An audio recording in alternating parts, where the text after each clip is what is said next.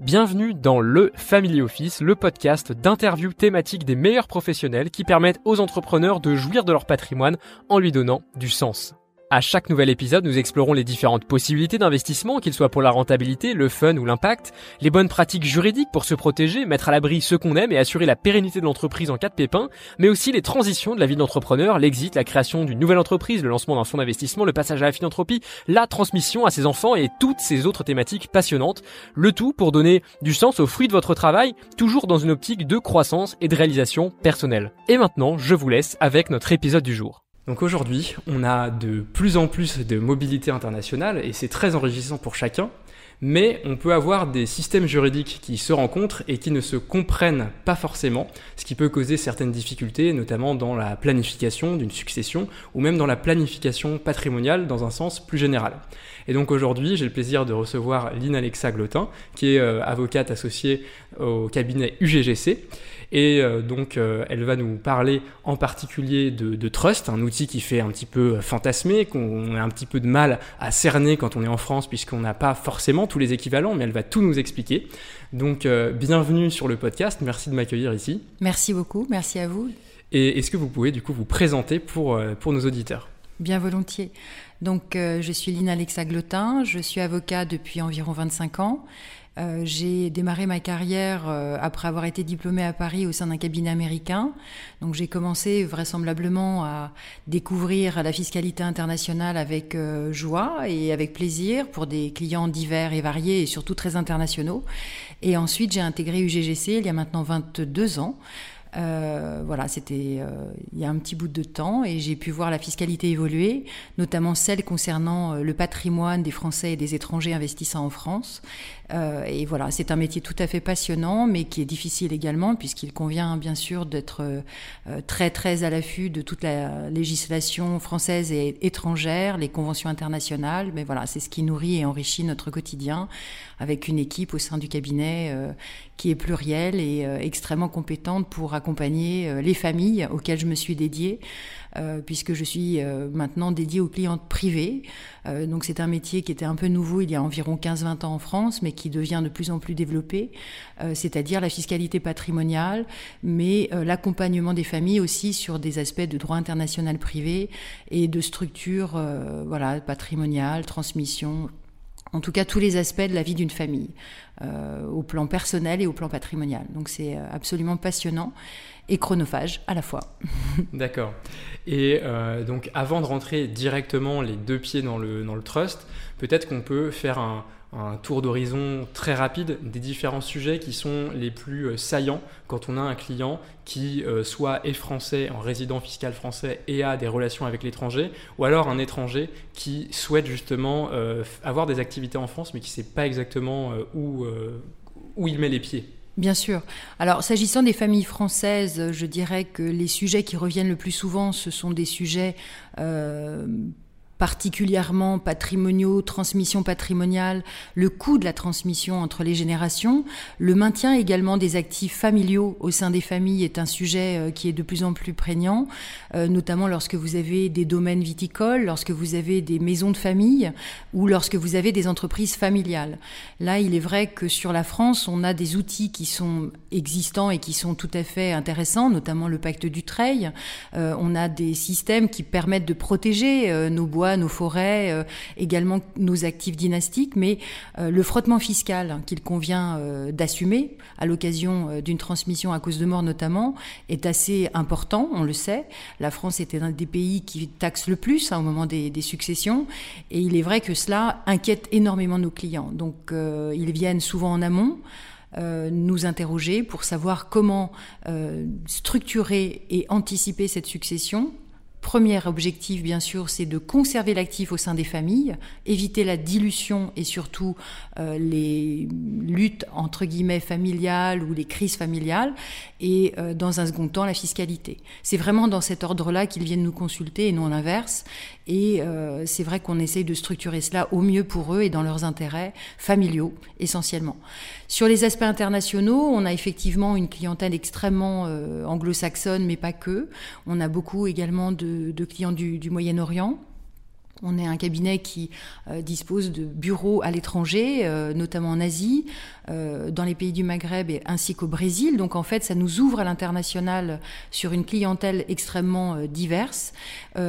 historiquement, euh, le département dédié à la clientèle privée a également une, euh, bien sûr une expertise s'agissant des familles anglo-saxonnes, d'où l'expérience bien sûr du trust. Euh, pour ces familles-là, bien sûr, c'est très différent à chaque fois puisque il y a le droit international privé qui vient dans un premier temps imprimer sa marque sur le dossier. Et deuxièmement, la fiscalité qui ne dépend pas que de la législation française, fort heureusement, mais des conventions fiscales signées avec ces différents pays.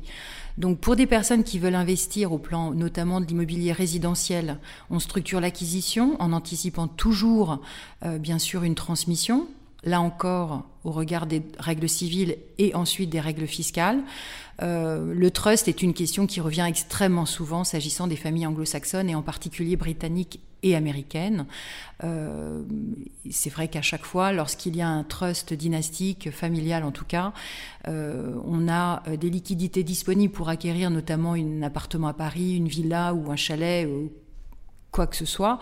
Et euh, les gens ne comprennent que très difficilement que l'on ne puisse pas euh, immédiatement structurer cette acquisition en utilisant le trust américain ou le trust britannique ou Jersey, etc. Il y a des précautions à prendre et surtout des alertes à soulever, euh, puisque la France pas n'interdit pas bien évidemment l'utilisation des trusts, mais disons qu'elle n'en facilite pas l'usage. D'accord, et justement, c'est peut-être le moment euh, maintenant de euh, définir un petit peu plus le trust pour les personnes qui euh, aujourd'hui sont ont toute leur vie vécu dans le système français et du coup sont peut-être un petit peu intrigués et se demandent à la fois qu'est-ce qu'un trust et puis après on pourra peut-être aller sur les, les objectifs qu'on peut avoir à travers un trust et tout ce qu'on peut, comment on peut utiliser cet outil justement. Bien sûr. Alors le trust euh, est un outil extrêmement ancien puisqu'on sait que cela vient du Moyen Âge. Euh, d'ailleurs, ça n'est pas un outil, je dirais, juridique qui est d'origine anglo-saxonne, bien au contraire, puisque c'était un outil qui était utilisé plutôt en Europe continentale au demeurant. et l'idée, c'est de faire confiance à une personne et de lui confier un actif au profit d'un tiers, souvent des enfants de telle sorte que lorsqu'on disparaît ou lorsqu'on n'est plus en capacité de gérer cet actif, lorsqu'on est absent tout simplement, euh, incapable ou décédé, euh, cette personne de confiance va gérer l'actif selon les règles ou selon euh, les souhaits que vous lui avez confiés. Donc c'est tout simplement cette relation tripartite qui a été inventée au Moyen Âge, en tout cas ce que l'on en sait, et qui s'est développée en fait dans les pays anglo-saxons comme un outil de confiance et de transmission. Malheureusement, je dirais, beaucoup de gens en ont fait parfois un usage dévié. Et l'image qui parfois est véhiculée dans la presse est très négative s'agissant de cet outil juridique. Mais euh, si l'on s'attache aux vertus de cet outil juridique, qui est pour moi en présente euh, vraiment de nombreux, euh, on voit bien que l'on arrive à transmettre avec souvent un professionnel qui est là pour gérer l'actif au profit et au bénéfice de personnes dûment reconnues et listées dans un document. Et on a le maintien d'un actif au sein des familles sur plusieurs générations. Ce qui fait un peu défaut dans notre législation en France, puisqu'aujourd'hui on a effectivement des mandataires qui peuvent être nommés, posthumes ou pas. On peut avoir euh, des personnes qui peuvent être nommées tuteurs. On peut avoir bien sûr des fondations de famille. Un certain nombre d'outils nous sont euh, offerts par notre législation. Pour autant, on n'a pas tous les avantages que le trust peut offrir s'agissant justement de cette transmission générationnelle euh, qui fait que cela protège l'actif familial et cela évite le frottement fiscal à chaque génération de telle sorte qu'à la fin, il ne reste plus rien. Donc c'est vrai que l'outil, notamment au Royaume-Uni ou aux États-Unis, euh, est extrêmement fréquemment utilisé dans les familles pour transmettre notamment une maison ou des entreprises. Euh, nous utilisons encore une fois le pacte du trail, mais qui n'est qu'un pacte entre personnes physiques. Aux États-Unis, notamment, vous avez des trusts qui permettent de maintenir au sein des familles des actifs professionnels sur plusieurs générations. Et c'est en cela que parfois on peut avoir des familles qui ont, euh, encore une fois, des actifs dynastiques euh, ou des empires, puisqu'on utilise parfois ce mot s'agissant des Anglais ou des Américains, des empires pires comme cela, euh, professionnels ou patrimoniaux, euh, qui sont et demeurent intacts, parfois au bout de la dixième génération. Oui, donc effectivement, c'est un, outil qui permet. Euh, d'éviter les conflits dans la famille, puisque finalement une personne, on confie les rênes à une seule personne qui a le, pouvoir de, gérer les actifs, et, et, ensuite on peut également, enfin sur le plan fiscal, comme on reste sur une entité qui traverse les générations, ça évite une, une, érosion, comme, comme vous le disiez, ça peut notamment, vous parliez des, clients qui peuvent avoir des des, immeubles d'une valeur très importante, euh, notamment dans les régions euh, viticoles, et ça peut avoir cette, euh, cette vertu. Cette vertu-là. Absolument. Alors, sur le fait de confier les rênes au trustee, euh, absolument. le trustee qui est la personne à qui on a fait confiance. Exactement. Alors le trustee peut être une personne physique, mais en général on choisit une personne de confiance qui reste un ami, un frère ou autre, ou, peut-être simplement une personne de son environnement professionnel durant sa vie et sa carrière. C'est tout à fait possible, mais ça concerne, je dirais, plutôt des actifs euh, familiaux normés entre Lorsqu'en revanche vous avez des grandes entreprises qui doivent être euh, voilà gérer avec des personnes qui ont les talents euh, euh, utiles pour maintenir cette activité en place, les emplois qui bien sûr sont aussi très importants, on a affaire en général à des, ce qu'on appelle des corporate trustees, c'est-à-dire des entreprises, qui sont parfois même des banques, des grandes banques américaines, qui offrent ces services, de telle sorte qu'on ne repose pas sur une seule personne qui elle-même peut devenir finalement incapable, mais on repose sur des équipes compétentes, composées euh, souvent de personnes qui sont très douées en matière de gestion patrimoniale, gestion financière et gestion bien évidemment euh, d'actifs professionnels. Cela n'enlève pas le pouvoir de gestion et de management qui appartient aux membres du conseil d'administration, euh, aux personnes qui sont actionnaires. En revanche, on a une sorte de gardien qui permet euh, de conserver l'actionnariat au sein d'une famille parce que tout simplement le fondateur d'origine ou les fondateurs sur des générations plus anciennes ont souhaité que ces titres de participation dans un, un groupe familial demeurent entre les mains de la famille. Alors on peut trouver cela peu démocratique puisque finalement les titres ne sont pas euh, disponibles sur le marché. Mais on voit bien aussi quand même que dans certaines familles, lorsqu'elles sont euh, cessibles, c'est-à-dire qu'on peut les vendre à des tiers, les groupes parfois disparaissent. Parce qu'il y a effectivement quelqu'un qui rentre dans le collectif, dans le tour de table, ça se passe moins bien. Donc tout cela, finalement, n'est pas toujours bénéfique. C'est pourquoi le maintien de l'actionnariat, euh, grâce à cet outil, protecteur, encore une fois, à la fois de, des intérêts familiaux, on ne va pas se cacher euh, cet aspect-là des choses. En revanche, c'est aussi protecteur pour le groupe lui-même, le groupe industriel, commercial ou autre. C'est quelque chose qui offre une pérennité dans l'actionnariat et donc une stabilité au niveau des emplois et du développement de l'entreprise.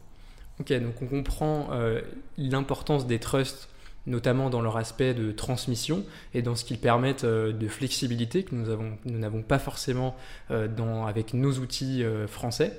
Et justement, est-ce qu'on pourrait aller sur éventuellement les autres intérêts que peuvent avoir un trust avant de, de parler juste de ce qu'un Français peut attendre de, cet outil et euh, s'il est utilisable. On a dit déjà tout à l'heure que ce n'était pas interdit, donc on a levé une partie du voile, hmm. mais euh, je pense qu'il reste encore beaucoup à, dépoussiérer. Oui, bien sûr.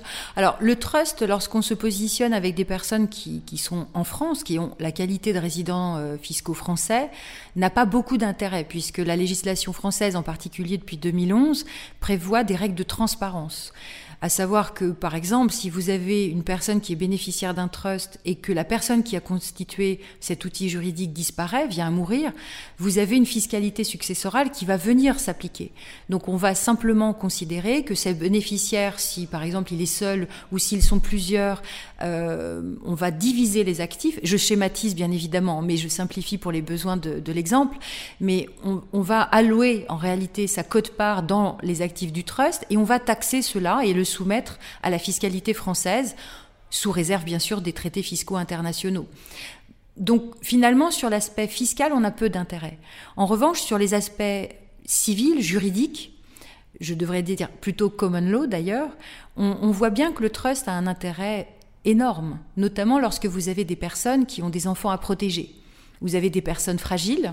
Aujourd'hui, en France, on a bien sûr euh, la possibilité de recourir à la curatelle ou à la tutelle, euh, mais c'est un système qui est souvent lourd, hein, on le voit bien, qui est très protecteur, mais quand même assez pesant, et qui n'est pas pérenne sur plusieurs euh, années, voire décades. En revanche, le trust permet cela, c'est-à-dire que si vous avez par exemple un enfant malheureusement handicapé, vous constituez un trust pour cet enfant sous la responsabilité d'un trustee ou d'un corporate trustee qui aura la responsabilité durant plusieurs années, durant toute la vie de cet enfant, de prendre soin de lui. Et euh, il est nécessaire dans ces cas-là, véritablement, d'avoir quelqu'un qui est à l'écoute et qui est euh, très attentif aux besoins de cet enfant et qui le protège et qui gère par conséquent les actifs que cette personne. Les, compétences pour gérer les actifs, puisqu'effectivement on peut être très attentif, mais également euh, incompétent malheureusement. Oui, et là, ce sont des, des, des, situations que j'ai malheureusement rencontrées s'agissant, et je ne veux bien évidemment pas jeter voilà, ce, ce, ce, modèle français, mais mais c'est vrai que malheureusement, nous n'avons pas toutes les compétences lorsqu'on est tuteur ou lorsqu'on protège un, incapable majeur, par exemple, on n'est pas nécessairement compétent pour gérer une entreprise. Or, lorsqu'on constitue un trust et qu'on compose l'équipe des trustees euh, en choisissant justement des personnes compétentes, cela permet à la fois de protéger les personnes bénéficiaires du trust et donc des actifs mis en trust, mais par ailleurs de gérer les actifs du trust avec les personnes qui ont toutes les compétences requises. Hmm. Et donc ça permet de, conserver notamment des actifs un petit peu plus euh, complexes que, euh, parce qu'on on imagine qu'un patrimoine simple euh, composé d'assurance vie, de, de, de, comptes classiques ne requiert pas forcément de compétences particulières en dehors potentiellement de la gestion sous mandat qu'on a confiée à notre banquier. Bien sûr. Mais en revanche, des actifs plus complexes euh, peuvent demander des compétences euh, supérieures. Bien sûr. Alors ensuite, euh, le trust, il faut le voir, est souvent utilisé dans des familles qui ont des composantes internationales, tant par leur patrimoine que par les membres même de la famille. Donc cet outil juridique permet souvent euh, d'apaiser déjà euh, les relations familiales, puisque finalement vous, vous ne parlez pas. Euh, alors on peut y voir un inconvénient aussi, bien sûr, mais lorsque vous avez une personne qui joue un, un peu le rôle de médiateur, cela apaise les relations familiales, surtout lorsqu'on parle de relations financières ou patrimoniales. Euh, voilà, donc ça dilue pas le capital des entreprises, on évite l'effritement ou les cessions à des tiers de maisons de famille que l'on souhaite conserver, ou en tout cas que le constituant du trust, qu'on appelle settlor, euh, voulait absolument transmettre entre les différentes générations qui allaient euh, le suivre. Et donc c'est un outil qui est encore une fois, je, ne regrette pas, euh, bien sûr, tout ce qui est euh, voté en France. Je ne rejette pas tout ce qui peut être disponible s'agissant de, euh, de la législation française, mais c'est un outil qui nous manque, je pense. En tout cas, je constate qu'il a été perçu comme un outil de défiscalisation par, nos, euh, par notre Parlement, puisque ce sont eux qui ont voté cette loi en 2011, sans finalement essayer de voir s'il y en avait euh, un aspect juridique qui pouvait être utile. Et donc, euh, c'est pourquoi il a été interdit, notamment lors du vote de la fiducie, d'élargir ce, cet outil juridique qu'est la fiducie à tout ce qui relève du patrimonial. donc aujourd'hui, on voit qu'on taxe les trusts, mais finalement, on pourrait aussi les taxer en les accueillant dans notre euh, environnement juridique, euh, en offrant la possibilité aux Français de l'utiliser sous la forme d'une fiducie ou d'un trust adapté pour bénéficier de ces avantages. Donc aujourd'hui, si, euh, si je comprends bien, on a, euh, on l'a vu, la fiscalité qui n'est pas euh, avantageuse sur un trust en France puisqu'il y a cette règle de transparence. Et euh, d'un point de vue juridique et civil, est-ce qu'on peut quand même y percevoir un intérêt si on est résident français ou si éventuellement on a des héritiers qui habitent en France puisque c'est aussi un des problèmes si on rend notre, notre outil, si on a un enfant qui mm. fait ses études à Paris, qui se marie avec une Française euh, presque malheureusement dans le cas du trust. Ce sont des situations effectivement auxquelles nous faisons face avec des questions de trustee euh, qui nous disent euh, oui, tel bénéficiaire est allé à Paris faire ses études, le mariage est prévu pour le mois de juillet, quelles en sont les conséquences au plan trustal? Alors j'ai envie de dire, bien sûr, il y aura des formalités à faire, un ajustement le cas échéant à prévoir s'agissant des modalités de distribution au profit du bénéficiaire Pour autant, euh, ça n'est pas quand même aussi horrible que certains le dépeignent. Et quand on me dit que le trust, ça ne marche pas en France, je trouve que c'est un raccourci un petit peu trop euh, rapide. Euh, j'ai des familles, et je conseille des familles depuis maintenant quasiment un quart de siècle, qui ont des trusts américains ou d'autres pays, même avec des trustees suisses, car la Suisse développe beaucoup cet outil. il est très bien vécu par d'autres pays européens. Et je pense qu'il faudrait peut-être tout simplement comprendre comment il fonctionne, bien euh, s'apercevoir aussi qu'il y a des trusts tout à fait vertueux qui protègent des actifs qui sont précieux, puisque souvent ce sont des actifs professionnels, encore une fois, qui sont générateurs d'emplois. Euh, et donc à partir de ce moment-là, euh, la fiscalité est de toute façon appréhendée par les familles ou les bénéficiaires comme nécessaire. Moi j'ai des clients qui sont absolument pas réfractaires au paiement d'un impôt. Au contraire, simplement ils souhaiteraient utiliser un outil qui est prévu par leur législation, en tout cas du pays euh, dont ils sont originaires, et où beaucoup de leurs familles et membres de leur famille résident encore. Et aujourd'hui, c'est devenu très très complexe. Donc voilà, on est dans l'ouverture Euh, il y a une mobilité internationale extrêmement forte, et notamment en France, puisque la France est un des plus beaux pays au monde dans lequel beaucoup de gens souhaitent résider. Et j'ai malheureusement des familles qui euh, font cette recherche pour voir s'il est possible de venir s'y installer. Et au regard des conséquences et des risques, puisqu'il y a des contrôles fiscaux qui sont souvent euh, un peu poussifs s'agissant d'un trust, regrettent d'aller finalement s'installer ailleurs.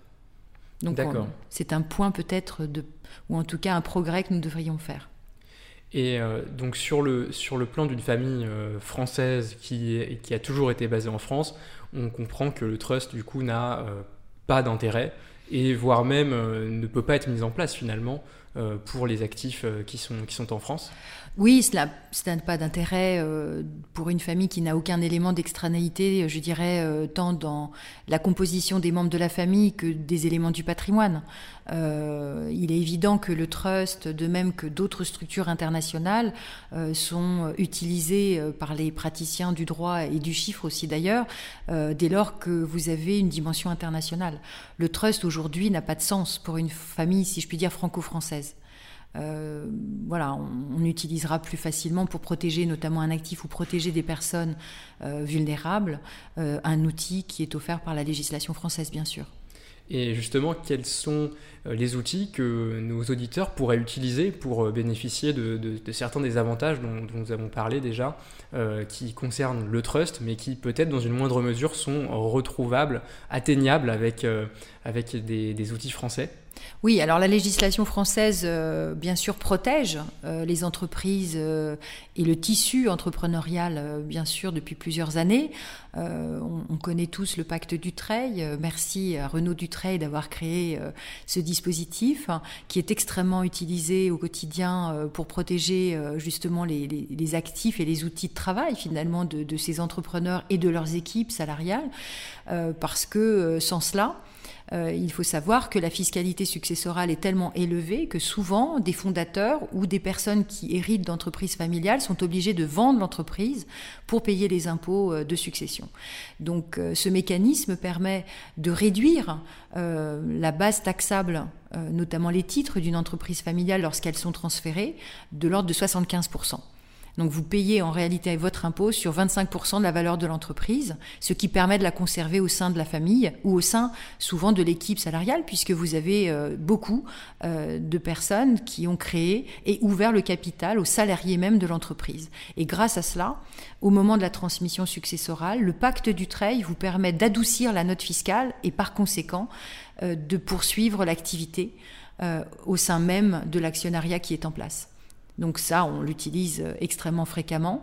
Euh, quand les personnes n'ont pas été suffisamment à l'écoute des conseils qui ont été prodigués ou regrettent euh, ou ne veulent pas penser à la succession, ce qui est un sujet quand même compliqué à aborder, il y a heureusement un dispositif qui a été ajouté qui permet de réputer acquis ce, pacte du trail pour protéger bien sûr les héritiers ou encore une fois les salariés qui sont dans le capital de telle sorte que l'entreprise soit, enfin, demeure pérennisée.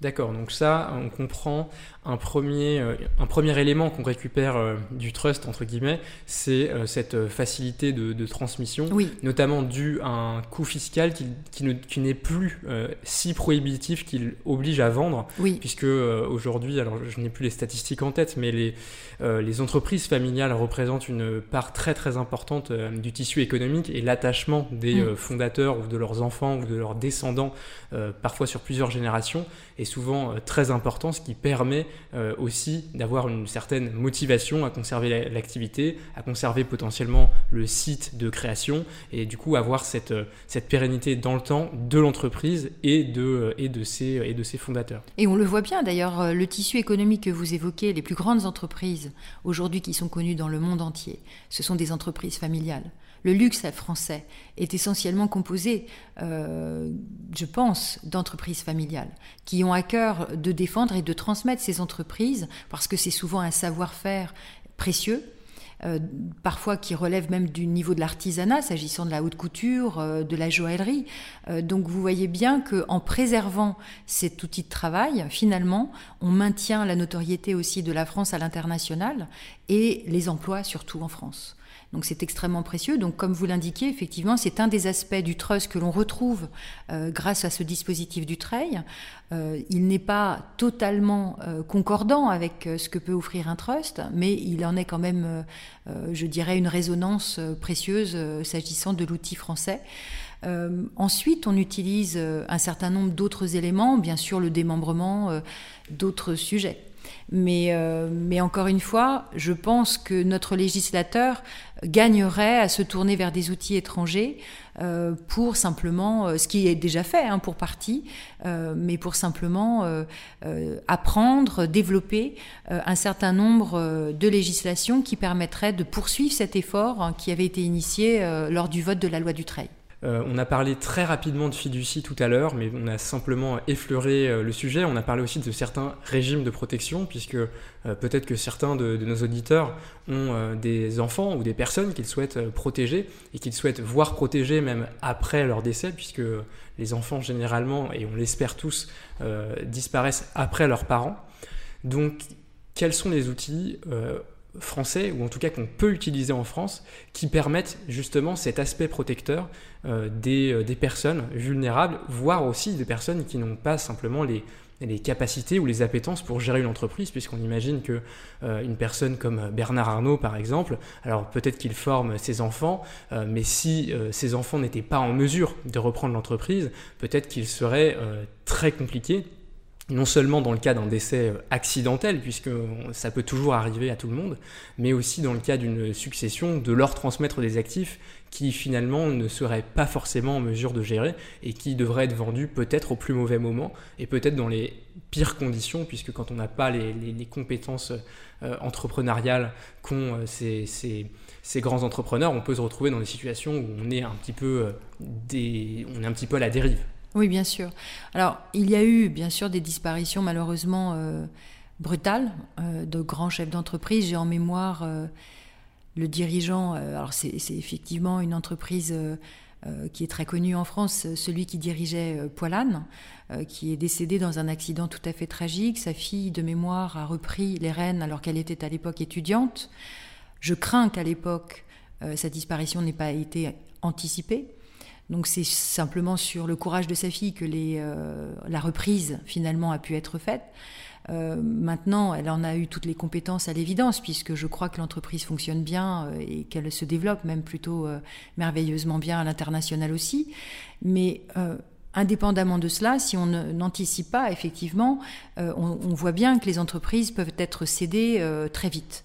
Donc les outils dont on dispose lorsqu'on est entrepreneur, euh, déjà il faut se constituer une équipe pour que le relais euh, soit en place au cas où bien sûr euh, l'accident surviendrait. Après, on peut prévoir dans ces dispositions testamentaires un certain nombre de choses. On a le mandat de protection future également, qui est en France quelque chose qui est très utilisé. Euh, mais euh, très sincèrement, je ne vois pas d'autre outil, sauf à mettre son entreprise dans une holding, encore une fois avec des équipes en place, euh, des actionnariats bien soudés et des pactes d'actionnaires surtout bien verrouillés, bien négociés en amont. il n'y a pas énormément d'outils qui permettent ce maintien ou cette préservation de l'actionnariat. On a des fondations qui peuvent être effectivement très utilisées, mais de là à s'appauvrir définitivement, je ne sais pas si certains entrepreneurs y sont prêts. voilà, donc il y a un certain nombre d'outils juridiques pour le coup, qui existent dans les statuts notamment, euh, qui sont euh, souvent euh, très bien préparés pour que la reprise soit assurée.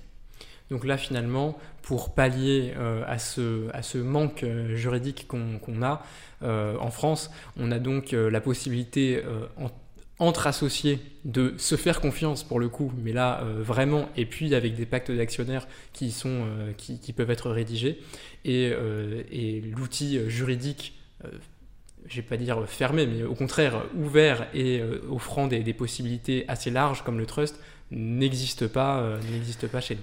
Alors encore une fois, on peut, on peut constituer des holdings familiales euh, mais pour autant, euh, alors avec le Dutreil, on ajoute un certain nombre d'éléments, bien sûr. Euh, on fait du démembrement au niveau des titres pour que les enfants puissent effectivement être gratifiés de la propriété pendant un certain nombre d'années. Puis, lorsque le décès de l'usufruitier survient, il n'y a pas de frottement fiscal, on le sait. ce sont des outils, en fait, qui sont des composantes d'un travail d'anticipation successorale. Mais aujourd'hui, il conviendrait d'ouvrir et d'élargir euh, la fiducie à la française. Euh, véritablement euh, permettre à ces entrepreneurs, à ces familles, d'avoir un outil juridique de transmission entre les générations qui soit à la fois juridiquement sécurisé, pérenne, et qui fiscalement permette à ces familles-là d'anticiper le coût de la transmission. Bien évidemment, encore une fois, on ne recherche absolument pas euh, l'absence de fiscalité, simplement pouvoir anticiper, pouvoir sécuriser ce qui a été euh, mis en place, euh, mis en œuvre, créé par des familles et des fondateurs, et qui souvent, encore une fois, sont, source de, de bénéfices et d'emplois.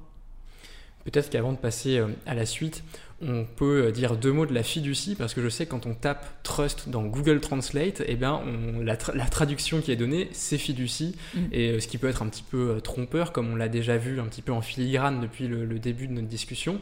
Mais est-ce qu'on peut dire deux mots de la fiducie, de ces applications qui ne sont pas hein, finalement celles de, celles de la succession? Absolument. La fiducie, aujourd'hui en France, elle s'applique euh, surtout à un refinancement, euh, des garanties qui peuvent être consenties, des sûretés donc mises en place euh, grâce à cet outil. mais encore une fois, la fiducie n'a pas été ouverte à tout ce qui concerne et relève du patrimonial et à la transmission patrimoniale. Donc malheureusement, cela a été verrouillé délibérément à mon sens, et je crois que je ne suis pas la seule à le penser, euh, par le législateur français.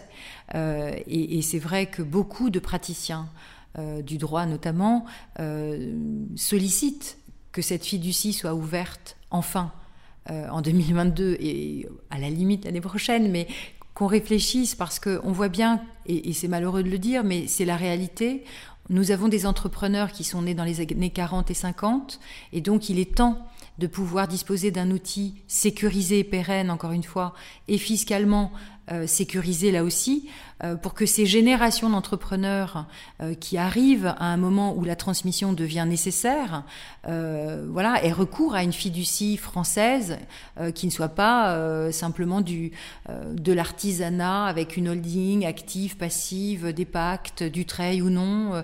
et finalement, cette addition d'outils, parfois, est, gérable, hein, bien évidemment, nous le faisons tous, mais est plus difficile à mettre en œuvre euh, au, plan pratique euh, qu'un outil comme la fiducie ou le trust. Voilà, qui finalement offre toutes les qualités euh, lorsqu'on le gère bien, de façon vertueuse encore une fois, et avec toutes les formalités, les reporting, les impôts qui seront payés à bonne date.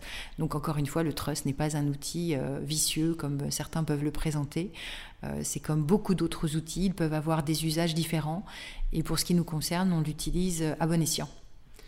Et euh, nous, avions commencé par parler de ces familles euh, étrangères, plutôt anglo-saxonnes, parce que le, trust euh, a, ses origines dans, la common law. quelles sont, on, a parlé tout à l'heure un petit peu des obligations déclaratives qui, qui existaient, quels sont les points les plus importants quand on est justement un entrepreneur mais euh, étranger, potentiellement euh, euh, américain, qui décide de venir s'établir en France, potentiellement pour monter une filiale ou pour développer une branche de l'activité en France, quels sont les points sur lesquels il faut faire attention? Là, je pense notamment aux amis de nos auditeurs qui, sont, ont peut-être pas besoin de conseils extrêmement précis, puisque là, il va falloir venir au cabinet directement comme moi aujourd'hui. Mais quels sont les points sur lesquels il faut faire attention? Et sur lesquels on, les, clients, quand ils arrivent, ne pensent pas forcément, s'établissent en France et potentiellement se retrouvent surpris au bout de quelques années de Ah tiens, l'administration frappe à la porte et je ne sais pas quoi leur répondre. Alors, sur ces sujets, je dirais qu'avec un trust ou sans trust, de toute façon, lorsque vous transférez votre résidence en France, euh, c'est pas un secret de dire qu'il faut anticiper la fiscalité et euh, également les formalités. Alors s'agissant d'une famille ayant un trust qui souhaite venir s'implanter en France, on a énormément de situations comme celle-ci et on accompagne beaucoup de familles qui sont euh, euh, dans ce schéma-là, si je puis dire. Et donc dans ces cas-là, nous faisons des notes, des rendez-vous pour non pas les alerter, mais en tout cas les conseiller utilement et les prévenir que lorsqu'elles vont venir s'installer en France, et c'est souvent pas une surprise, c'est simplement une mise en place d'un calendrier de déclaration et de fiscalité à intégrer notamment aussi par leur conseil américain, puisque ça n'est pas parce qu'ils quittent les États-Unis que pour autant euh, ils coupent le lien, notamment fiscal, avec les États-Unis, puisque comme vous le savez, les Américains, en tout cas les, les citoyens américains, demeurent résidents fiscaux américains toute leur vie. Par conséquent, on travaille en binôme avec des confrères aux États-Unis et ce travail en amont, avant transfert de résidence ou peu de temps après ce transfert, il est nécessaire. Donc ce que l'on a à apprendre à ces familles, c'est bien évidemment à anticiper l'impôt sur le revenu, mais ça, ça n'est pas une surprise puisqu'ils le connaissent également euh, aux États-Unis. Euh, l'impôt de succession, là, il faut travailler euh, pour leur expliquer comment cela fonctionne et surtout leur expliquer, comme vous l'indiquiez, que le trust n'est pas opaque. Il n'est pas opaque au plan successoral, au plan des donations, il ne l'est pas non plus au plan de l'impôt sur la fortune. En revanche, euh, il peut l'être sur le plan des revenus, de même qu'une fondation ou une société, lorsqu'elle a des liquidités et qu'elle ne les distribue pas, elle n'est pas forcément, euh, en tout cas, les actionnaires ne sont pas taxables sur les liquidités disponibles. Le trust fonctionne de la même façon. Lorsqu'il y a euh, des liquidités dans un trust qui ne sont pas mis en paiement au profit des bénéficiaires, il n'y a pas de fiscalité. Donc tout cela étant dit, finalement, c'est gérable. Je veux dire, il y a des, des reportings, comme l'on dit, tous les ans. On dépose des formulaires, c'est obligatoire. On dépose énormément de formulaires, pas uniquement euh, d'ailleurs grâce ou à cause de la législation française, mais aussi européenne et américaine, puisque nos banques, d'ailleurs, tout le monde le sait, nous demandent régulièrement si nous avons la nationalité américaine, puisque cela euh, découle de la législation que l'on appelle FATCA, euh, et donc tout ce qui est papier, documents, formulaires, euh, nous en faisons beaucoup. Et donc, s'agissant d'un trust, simplement une fois par an, nous indiquons au fisc français l'identité du trustee, du constituant, des bénéficiaires, la nature et la valeur des actifs. Lorsqu'il y a un mouvement, si je puis dire, ou un ajustement ou un changement concernant ce trust, on l'indique également. Euh, beaucoup de pays ont cette même législation, ont des registres, comme la France, parfois même publics, ce qui n'est pas le cas de la France. Euh, voilà, ça fait partie du monde transparent dans lequel nous vivons aujourd'hui, euh, ce qui est vertueux la plupart du temps. Très bien. Et euh, donc maintenant, merci déjà pour ce, pour ce panorama qui nous a servi non seulement pour les résidents français, mais aussi un petit peu sur cette note pour les personnes qui souhaitent venir s'établir en France. Et maintenant, j'ai envie de creuser un petit peu sur, sur votre cabinet, sur votre action vis-à-vis des personnes à qui nous, nous parlons aujourd'hui. Euh, dans quelle situation est-ce qu'il faut absolument venir vous voir? Dans quelle situation est-ce qu'on vient habituellement euh, vous voir euh, pour vos expertises? Et comment on fait? Ça, on, on, pourra le voir à la fin. Comment on fait pour prendre votre contact et puis potentiellement commencer à travailler? Bien sûr. Alors, le cabinet, déjà, a plusieurs départements. C'est un cabinet pluriel, donc il a des départements spécialisés dans toutes les matières du droit. Euh, public, concurrence, sociale, fiscale, bien évidemment, clientèle privée. Euh, euh, nous avons un gros département dédié au droit des sociétés, ce qu'on appelle le M&A ou le corporate. on fait vraiment tous les métiers du droit. on a quelques petits départements euh, niche, si je puis dire, euh, notamment celui dédié au marché de l'art, qui est composé euh, par d'ailleurs des avocats qui viennent d'autres départements, contentieux, publics, fiscal, dont moi, puisque nous sommes des amoureux de, l'art notamment, et nous accompagnons soit des collectionneurs, soit des musées, des grandes fondations dédiées à l'art, et tout cela en mêlant et en additionnant, si je puis dire, nos expertises. Euh, donc ce cabinet est, issu euh, d'une création qui date euh, du début des années 90 et au fil des années, des compétences sont ajoutées. Euh, et des expertises bien évidemment euh, nombreuses aussi, des bureaux à l'étranger, comme je l'indiquais en, début euh, d'échange. donc cela, ça nous nourrit, ça nous enrichit énormément. On a beaucoup d'échanges avec les bureaux étrangers. J'imagine rassurant pour les clients qui souhaitent avoir une certaine mobilité, de savoir qu'ils auront un interlocuteur. voilà, en Chine, unique, mais en tout cas. En Chine, notamment, au Maroc, dans beaucoup de pays justement du nord de l'Afrique, nous avons des, des, compétences, des associés qui sont implantés avec des équipes euh, localement euh, et qui là aussi euh, donnent et fournissent des services dédiés aux entreprises, mais également aux personnes physiques. Nous avons un bureau également au Brésil avec lequel nous travaillons. Moi, j'ai moi aussi des dossiers tous les jours avec euh, notre bureau brésilien, puisque les familles franco-brésiliennes ont un intérêt à nous interroger euh, conjointement euh, lorsque, par exemple, j'ai plusieurs cas, on anticipe des successions avec des personnes qui résident en France ou au Brésil et que l'on souhaite anticiper cela au regard des deux législations. alors, vous savez que le Brésil a une législation civiliste donc euh, là-dessus, on, se comprend extrêmement bien. Et au plan fiscal, on n'est pas très éloigné non plus. Et c'est très agréable de travailler avec nos bureaux étrangers euh, sur ces différents sujets. Euh, nous avons bien sûr aussi une clientèle tout à fait française, des grands entrepreneurs, des, groupes français, des personnes physiques, des familles françaises avec pour ma part euh, toujours quand même un élément d'extranéité, encore une fois, s'agissant des investissements effectués ou à faire, euh, des membres des familles qui habitent en Asie, euh, en Afrique du Sud, en Suède, aux États-Unis. voilà, donc on peut travailler sur différents moments de la vie d'une famille, que ce soit à l'occasion d'un mariage pour établir un prenuptial agreement, lorsqu'on parle notamment à des personnes qui sont plus tournées vers les pays anglo-saxons. on peut également euh, investir en France ou à l'étranger pour représenter des Français.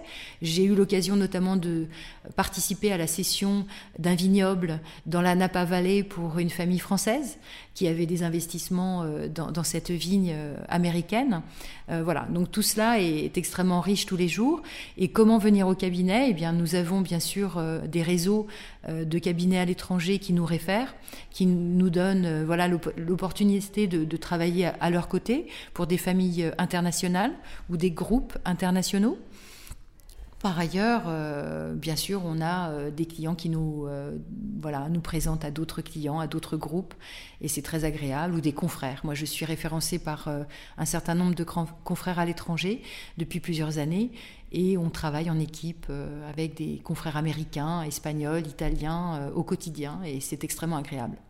D'accord, donc pour tous les sujets internationaux, vos, branches locales travaillent essentiellement pour des euh, expatriés ou au contraire euh, peuvent aussi, euh, je pensais notamment bah, au Maghreb ou en Chine, traiter sur des, des, dossiers et des entreprises qui potentiellement sont uniquement implantées en Chine et pas du tout, qui n'ont pas du tout de lien avec les autres pays. Comment ça se passe de ce point de vue-là? Alors sur notre bureau en Chine, cela concerne bien évidemment des personnes physiques, mais aussi beaucoup des groupes français souhaitant investir en Chine ou dans des pays voisins euh, et donc dans ce cas-là, le bureau euh, qui nous représente euh, fait le lien ou l'inverse, c'est-à-dire effectivement des Chinois qui veulent investir en France, notamment dans des vignobles français.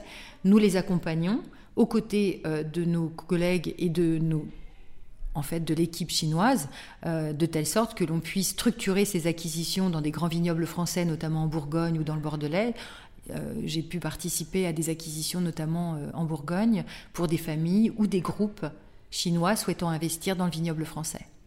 S'agissant du Maghreb, c'est bien évidemment euh, l'accompagnement de grands groupes internationaux euh, ou des groupes français souhaitant investir également euh, au Maroc ou dans les pays qui composent tout ce qu'on appelle la région OADA, le Maghreb bien sûr, mais l'Afrique subsaharienne. Malheureusement, je, préférerais laisser la parole à, mes associés qui travaillent au sein de notre bureau de, Casablanca, car ils sont et ils seraient beaucoup plus compétents que moi pour présenter leurs activités quotidiennes euh, mais nous avons beaucoup de dossiers euh, franco-marocains, des équipes franco-marocaines qui accompagnent encore une fois des entreprises et des entrepreneurs. très bien, eh bien, merci beaucoup pour, euh, pour toutes ces informations et en particulier sur, pour tout l'éclairage qu'on a maintenant sur, sur le trust et j'espère que les auditeurs de ce podcast seront maintenant immunisés à, tous les, à toutes les rumeurs et à toutes les, les fausses informations qu'on peut voir sur le trust qui est bien souvent... En tout cas curieux. Trop souvent diabolisé curieux, bienveillant avec cet outil étranger qui n'est euh, voilà que diabolisé la plupart du temps malheureusement, alors qu'encore une fois, euh, parfois il faut s'arrêter sur certains sujets pour les étudier réellement et s'apercevoir qu'ils ont un intérêt et qui peut aussi peut-être euh, susciter des enthousiasmes un petit peu euh, précoces et qu'on a vu aujourd'hui euh, qu'en fonction des situations, il fallait être averti au fait que ça ne fonctionnait pas forcément mm. et que, y avait, que certains outils existaient ou pas, mais qu'il fallait composer de toute façon avec la législation de là où on se trouve. Absolument. Et d'ailleurs, comme vous le savez, euh, le trust law, la common law, est de plus en plus euh, enseigné dans une université française. Euh, et c'est tant mieux, parce qu'encore une fois, il faut connaître l'outil étranger pour pouvoir le maîtriser, ou en tout cas l'appréhender dans les meilleures conditions. Lorsque, par exemple, un notaire ou un avocat intervient dans une succession internationale, heureusement que l'on a cet apprentissage aujourd'hui qui est donné aux jeunes étudiants français, de telle sorte qu'aujourd'hui, demain, et euh, dans le futur, on pourra travailler sur des dossiers internationaux en connaissance ou en tout cas en maîtrisant euh, les aspects du trust américain, anglais ou euh, suisse, puisque on, a une pratique désormais dans de nombreux pays de cet outil. Eh bien, merci beaucoup. Merci à vous. Et maintenant, je vous remercie d'avoir écouté cet épisode du Family Office jusqu'au bout. J'espère qu'il vous aura plu et si c'est le cas, mettez 5 étoiles sur votre plateforme de podcast préférée, ça va nous aider à avoir de plus en plus d'auditeurs et d'aider de plus en plus d'entrepreneurs. Mais surtout, le plus important, vous le savez, c'est de partager cet épisode à une personne que vous connaissez qu'il pourrait aider. De mon côté, je vous retrouve dans deux semaines pour la prochaine interview. Je vous rappelle également que vous pouvez vous abonner à la newsletter simplement pour être mis au courant de la sortie de chaque nouvel épisode. C'est sur le-family-office.fr, bien sûr avec family avec un seul L, puisque contrairement aux français, les anglais n'ont mis qu'un seul L à family. Voilà, et eh bien je vous remercie encore pour votre écoute et je vous donne rendez-vous pour le prochain.